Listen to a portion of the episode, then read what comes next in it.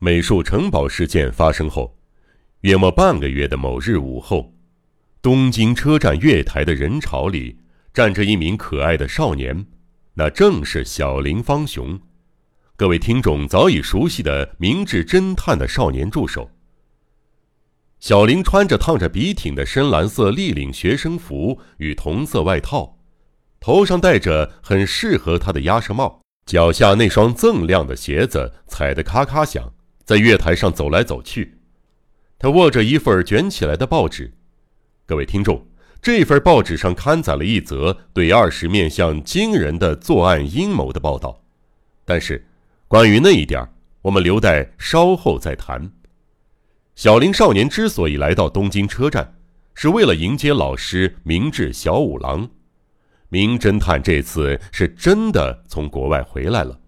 明智应邀前往外国参与解决某起重大事件，案子办得很漂亮。此次是凯旋归国，本来外务部和陆军省等单位应该派出大批人马前来迎接，但明智最讨厌那种炫耀的举动，况且干侦探这一行的。必须尽量不引人注目，所以他刻意不通知公家单位，只告诉家里他预定抵达东京的时间，而且明智夫人向来不去接他，按照惯例都是由小林少年出面。小林少年频频看表，再过五分钟，他日思夜想的明智先生搭乘的那班火车就要进站了，师徒俩似乎已经有三个月未见。无限的怀念之情令他的心情格外激动。蓦然回神儿，一名高贵的绅士正盈盈浅笑着走进小林少年。绅士穿着暖和的鼠灰色大外套，手持藤制手杖，花白的须发，油亮圆胖的脸庞上架着一副戴帽框的眼镜儿。此人虽然对他笑得很殷勤，但小林完全不认识他。你该不会是明智先生的手下吧？绅士用厚实柔和的嗓音问：“对，我是。”看到少年一脸诧异的面孔，绅士点了点头。接下来，先是自我介绍了一番，并说明来意：“啊，我是外务省的师爷，知道明智先生搭这班列车回来，所以非正式的前来迎接他。”一方面也是有些机密的事儿想跟他谈谈。啊，是这么回事啊！我是先生的助手小林。说着，小林摘下帽子，行礼致意。师爷一听，神情更加愉悦。我听过你的名字，其实我之前在报上看过你的照片，因此才主动与你攀谈的。你和二十面相的那场较量很精彩啊！大家都很仰慕你呢，我家的几个孩子都是忠实的小林迷，哈哈哈哈！他使劲儿把小林夸奖了一番，小林听得都不好意思了，不由得羞红了脸。啊，说到二十面相，他在修善寺冒用明智先生的名字作案，实在是胆大妄为。还有，今早的报纸不是说他即将袭击帝国博物馆吗？他实在太不把警方放在眼里，嚣张的令人生气呀！我们绝不能放任不管，就算是只是为了打击那家伙的气焰，我也一直急不可耐的盼着明智先生回来呢。啊，是啊，我也一样。虽然我竭尽全力，但毕竟不是他的对手。希望老师能替我报仇，所以也是迫不及待呢。啊，你手上拿的报纸？是今天早上的，对，没错，就是刊登着袭击博物馆预告信的报纸。小林说着，把刊登着那篇报道的页面摊开，让他看那条消息。关于二十面相的报道几乎占据了社会版版面的一半。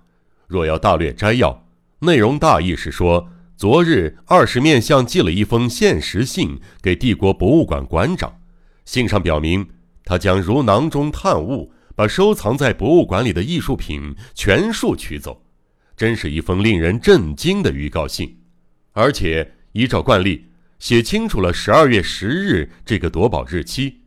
说到十二月十日，算一算，只剩下九天了。怪盗二十面相野心勃勃，狂妄至极。不管结果如何，他就是要与国家为敌。过去他盗取的都是私人财宝，虽然行为的确可憎，但并非没有先例。但是，袭击博物馆等于是窃取国家的物品。自古以来，可曾有哪个盗贼想出这种超越常规的作案计划？这么可怕的盗贼，已非单用大胆或莽撞就能够形容了。不过，仔细想想，这么难如登天的事儿，最后真能随了自己的心愿吗？说到博物馆，里边可是驻守着几十名馆员，还有守卫警察。更何况，在他发出这种预告后，防范一定会变得更加森严。如果有需要，就算用警察筑成人墙，团团围住博物馆，也不是不可能的事儿。唉，二十面相该不会是疯了吧？还是说那家伙就是有如此超越凡人的自信，坚信自己一定能达成这海底捞月般的任务？难道他想出了一个超越了人类智慧的阴谋？好了，二十面相的事儿暂且就此打住。我们必须迎接名侦探明智了。啊，火车好像快进站了。没等师爷提醒完，小林少年已经冲到月台边上了，站在迎接的亲友最前边，朝左方一偏头，在这明智侦探的特快号电力机车由远而近，缓缓地驶了过来。空气倏然震动，黑色的钢铁盒子从眼前掠过。缓缓向前移动的客车，随着制动闸的嘎嘎响声，很快停下了。在头等车厢的出口，出现了思念已久的明智先生的身影。黑西装、黑外套、黑呢帽，一身全黑的装扮。他一眼就认出小林少年，正笑眯眯地向他招手：“老师，您回来了。”小林万分欣喜。不顾一切冲向老师的身旁，明智侦探把几件行李箱交给红帽后，从列车走下月台，朝小林走过来。小林，这段日子你好像吃了不少苦，我在报上都看到了。不过幸好你平安无事啊。唉，这是老师魁伟三个月之久的嗓音。小林满脸通红的凝视着名侦探，紧紧的靠着老师，然后。两人不约而同的伸出手，两双手紧紧的握在一起。这时，外务省的师野先生朝明智走来，一边递上印有职衔的名片，一边主动发话：“您是明智先生吧？之前错失良机没能见到您，这是我的名片。老实说，我是透过某个渠道听说您将搭这班列车回来，正巧有急事儿想跟您私下谈一谈。”因此冒昧前来。明智接下名片，似乎正考虑着什么，沉吟了半晌，最后他仿佛忽然改变心意似的，快活的答道：“啊，师野先生是这样吗？久仰大名。原本我想先回家一趟，换个衣服后立刻前往外务省，让你特地来接我，真是不好意思啊。我知道您现在一定很累。”不过，如果不介意的话，我想就在这里的铁道饭店，一边喝茶一边聊天，绝不会耽搁您太久时间的。铁道饭店吗？啊，铁道饭店啊！明智定睛看着师爷，不知在感叹着什么似的咕哝着：“好啊，我是一点也不介意。那么我就跟你去吧。”然后，他凑近站在稍远处等候的小林少年。低声耳语一番，小林，我要和这位先生去一下饭店，你把行李装上出租车，到家等我。是，那我先走了。目送小林紧跟着红帽走远，名侦探便和师爷并肩齐步，状似亲密的交谈着，穿过地下道，走上位于火车站二楼的铁道饭店。看来似乎是事先早有吩咐。饭店最好的房间里已经做好了迎接宾客的准备，壮硕的服务员领班彬彬有礼地守在一旁。两人隔着附上豪华桌布的圆桌，坐在安乐椅上，仿佛在等其他服务员送上茶点。我们有事要密谈，你先下去吧，我没按铃前，别让任何人进来。师爷一声令下，经理行个礼便离开了。封闭的房间里，只有两个人相向而坐。明智先生，你不知道我有多想见到你，我想见你，几乎是望眼欲穿呐！哈哈哈哈哈。师爷满脸堆笑的开始了话题，然而那森然锐利的目光却直直的射向对方。明智深深的坐进安乐椅的靠垫里，毫不示弱的望着师爷，和气的回答道。我才是真正渴望见到你的，在火车上，我正好也想到这个呢。我想，说不定你会亲自来火车站接我。你果然神机妙算，如此说来，你对我的真实姓名也了然于胸了。师爷说的不以为然，但淡淡的话里却蕴藏着可怕的力量，大概是过于亢奋。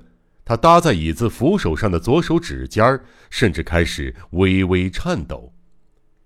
唉，至少，打从看到你那张以假乱真的名片起，我就知道你不是外务省的师爷。若叫我说出你的本名，我也觉得伤脑筋。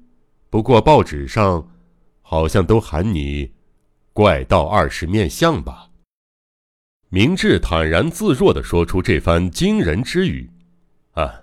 各位听众，这到底是怎么回事呢？盗贼居然亲自来到车站迎接侦探，而侦探明知盗贼的身份，却还坦然接受盗贼的邀请，坐下来一起喝茶。天底下怎么可能有这么荒唐的事呢？明智老弟，一切都如我预料的，你从见我第一眼就已察觉了我的身份，但你明知如此，还敢接受我的邀请。就连福尔摩斯也没有这份自信和勇气，我实在是太高兴了，这是多么有意义的人生啊！哈哈哈，我甚至觉得，就算只为这激动的一刻，我这一生也值得了。化身为师爷的二十面相，一副对明智佩服的五体投地的模样。然而，各位听众千万不能掉以轻心，他可是与整个国家为敌的大盗。这亡命之徒正策划着一场赌上性命的冒险，因此千万不能不小心应付。你看，师爷的右手一直插在西服的兜里，一直没拿出来。他口袋里到底装着什么玩意儿呢？哈哈哈哈！看来你好像有些兴奋过度了。对我来说，这事儿根本不足为奇。不过，二十面相，我禁不住开始同情你了。因为我回来了，你精心策划的大计划也将化为泡影。我既然在这里，就绝对不会让你动博物馆的艺术品一根手指。还有，伊豆的日下部家宝物也绝不会任你据为己有。你听清楚了吗？这一点我可以明确的向你保证。虽然言辞上的交锋十分的激烈，但明智看起来也相当开心。他深吸了一口香烟，把烟喷到对方的脸上，微微一笑。那么，我也向你保证，二十面相也不甘示弱。博物馆的馆藏品，我一定会按照预定的日期取走。还有日下部家的宝物，哈哈，哎，那个怎么可能归还？因为，明智，在那起事件中，你也不是共犯嘛。共犯哈，原来如此，你倒是挺会说笑话的，哈哈哈。对彼此都抱着强烈的敌意，而都想将对方置于死地的大盗与名侦探，此时就像一对好友似的谈笑风生。但是，两个人心中都不敢有丝毫的大意。盗贼既然敢做出这么大胆的举动，背后不知做好了什么样的准备。可怕的不只是他口袋里的手枪，之前那个古怪的经理说不定也是盗贼的手下。除此之外，在这个饭店中，不知道还埋伏着多少盗贼的手下呢。现在两个人的立场就如同两名剑道高手正手持白刃、虎视眈眈的情况毫无分别，也是一场意志力之战。只要一方稍有不慎，立刻就能分出胜负。两人的对话越发亲密，脸上的笑容也越发灿烂。但是，二十面相似乎再也无法掩藏他的心虚。这么冷的天，额头上居然冒出点点汗珠，唯有眼睛宛如一团烈火，熊熊燃烧着。拥有二十种面相，神出鬼没，变幻莫测。没有人知道他真正的长相。名侦探遭遇史上最大危机。江户川乱步最畅销侦探小说《怪盗二十面相》，欢迎收听。